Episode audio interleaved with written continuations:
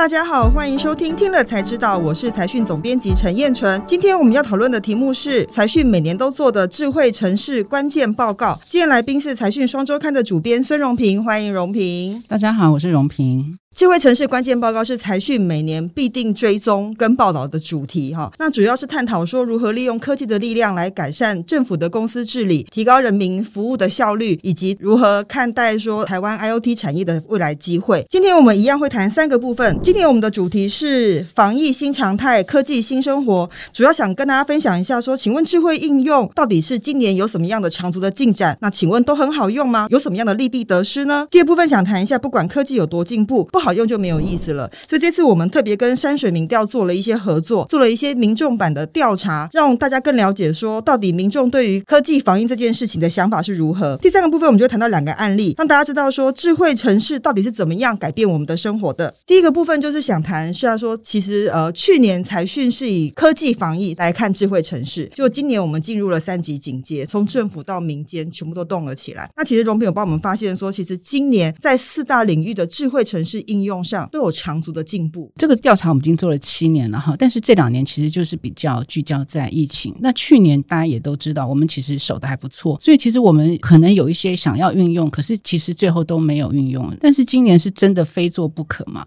那我们这个调查其实我们有分成很多部分，其实包括交通啦、健康啦、社区啦、治理啦。然后今年我们特别加了学习，因为学习是今年真的大家都爸妈很崩溃的，就是小孩都在家，那线上学习怎么么做？其实对老师也是一个大挑战。那我们今年就是跟去年一样的这些项目，那都加了学习。呃，虽然去年没有真的做，但是其实很多县市超前部署。那我我们如果先看，就是教育，虽然去年没有哈，可是其实大家也都超前部署。例如说，像台北的库克云，其实很多人都会用他的那个线上平台。五月一开始停课的一周内，就涌进了三千万人次哈，这个是我们觉得还蛮难得的。那像台南市呢，它也是过去他们在这个国教辅导团，他们在演练的时候，也都在演练线上学习。我觉得大家能做得好的话，其实大概都是有预想到我们什么时候会停课，所以有先练习这样。其实大家都是有先见之明的，我觉得这点很难得。所以去年是先做预备，今年是真的实地演练了。所以其实今年其实在线上课程上面，其实很多的地方政府的作为是让停课不停学这件事情执行的很不错。是。是那刚荣平提到说，其实像台北、台南都做的很不错。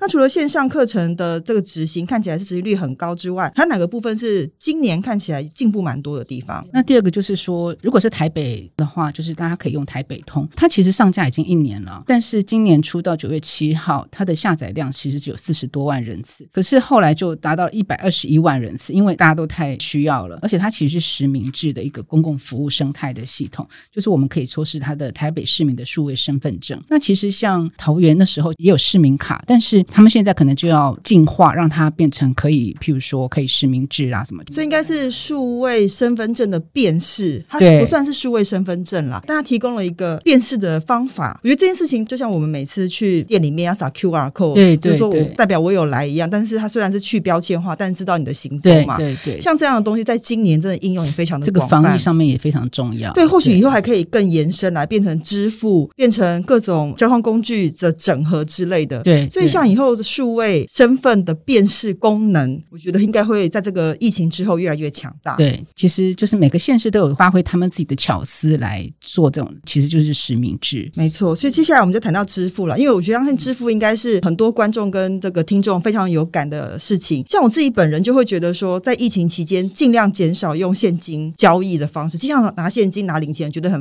一来觉得对麻烦，二来觉得可能不是很干净，所以其实我大量的使用非现金的支付。所以我相信这个消费行为应该在这个疫情期间大爆发吧？对，我们有调查，就是说你使用非现金支付的次数增加的民众其实达到七成，而且大家都会拿来，譬如说网购或者是去零售卖场去支付，所以就会用非现金支付的方式就会非常的流行。好，那接下来我们来谈一下第四个部分，有关于远距医疗的部分。就其实远距医疗以前都有很多讨论，大家都觉得说一方面是什么开药的问题啦什么的，所以其实以前都非常不普及。那这次真的让大家非普及不可了，以前只有偏乡可以，现在其实就比较扩大。我后来发发现很多医院或者是诊所其实是提供远距医疗的，只是我们有发现说，其实九十三点六趴的民众都没有使用过远距医疗。我觉得很多人是不知道。另外再加上说，其实他们可能觉得远距医疗我又没有真的给医生看，不安心呐、啊。我觉得这个是非常需要，而且其实政府也在推，只是说还有一些细节还要去改善。远距医疗可以解决偏乡问题，但就像刚刚荣平讲，如果我看完医生之后，我发现我还要到现场去结账了，这样还不如我就直接到现场去看医生就好了。还有就是拿药怎么怎么拿，对对，对，这这是一个其实以后都可以解决的问题，只是还需要一点时间，毕竟人命关天，这个当然也没有那么快，但是就是是还蛮需要的一件事。所以这个很多事情还需要慢慢的在进化。是好，好，接下来我们进入第二个部分。其实刚刚荣平提到说，很多智慧的科技提供很多的智慧的功能哈，然后增加很多的便利性，但是到底民众真正的感觉是什么？就政府可能做了很多事情，但是民众的感受是真的需要吗？其实这次我们就跟山水合作了，做了这个民众版的调查，针对这次疫情的消费习惯以及各县市首长的满意度都做调查，而且跟去年做比较，非常的有趣哈。那这个先先请荣平分享一下，在民众一般的使用行为上面的差别在哪里？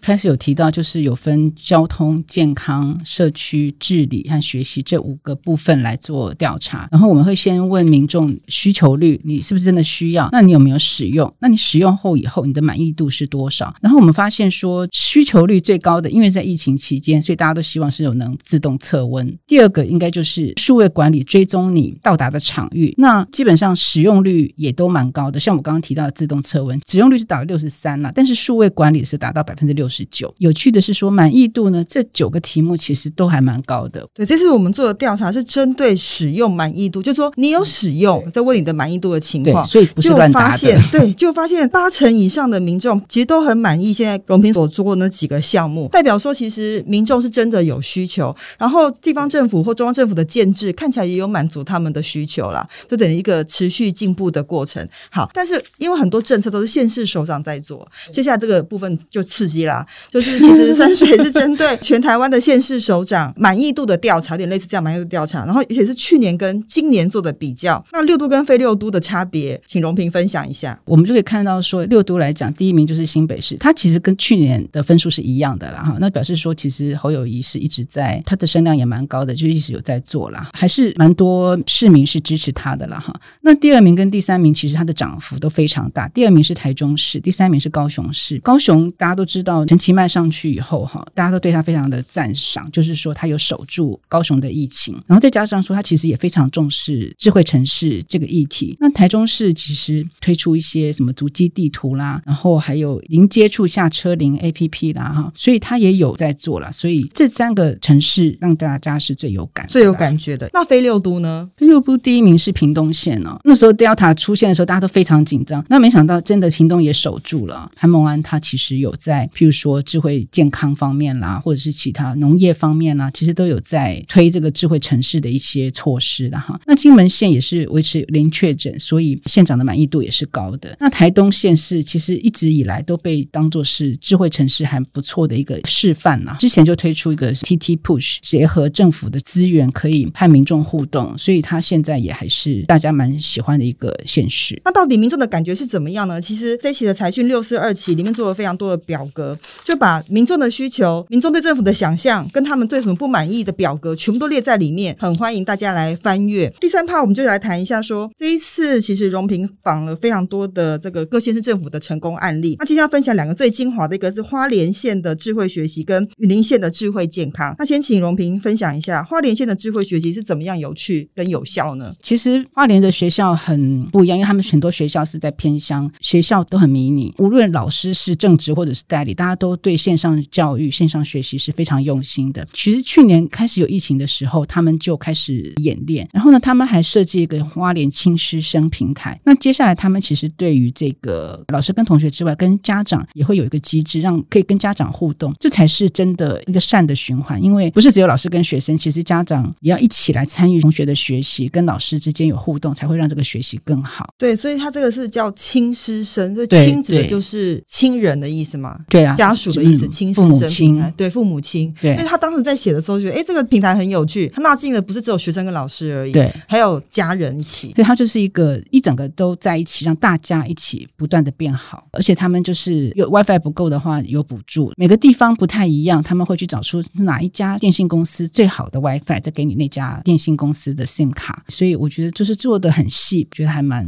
印象深刻的。就是科技的力量，我觉得科技就是可以改变一些过去资源分配不均的情况，然后让他们有共同的机会可以做一些学习。哈，这是花莲的部分，云林县的部分呢是智慧健康做的很不错。对，云林其实它的医医疗资源很缺乏，云林县卫生局和台大云林分院他们启动了一个斗六双星区域联防，就是一个区域医疗联防的概念。他们请了成大斗六分院一起来值班，所以他是用在云林的地方医院，对，然后利用台大来整合这些资源，当医院呃人手不足的时候，可以稍微调度跟分配，是这样子吗？对对对对对对，哦、这样子才可以解决这样子疲于奔命的问题。那云林县做这个区域医疗联防的成效是如何呢？因为其实云林县他们会把它分成山线和海线哈。那山线是比较集中在斗六和虎尾，那海线其实以前都比较忽视了，就海线包括像麦寮乡、水林乡、北港乡这些。但是现在这个有这样子的区域联防的概念以后呢，比较能照顾到海线的地方，然后让这个整个区域的民众都可以受到照顾。所以还是解决了这个资源分配不均这样子的问题啦。对对我们常说不要放弃任何一次呃危机，就是其实这次呃我们做智慧城市的关键报告，完全发现说，从中央政府到地方政府到厂商，甚至到民众，其实对数位转型这件事情都有长足的感受跟进步。那我觉得这是一股力量，就是说当全球在改变它的生活形态的时候，科技新生活运动真的会变成一个防疫的新常态。今天非常谢谢荣平的分享。也感谢大家收听今天的节目，YT 的观众请帮我们订阅、分享以及按赞。听 Podcast 的朋友请别忘了给我们五颗星，也可以留言哦。听了才知道，我们下次再见，拜拜。拜拜。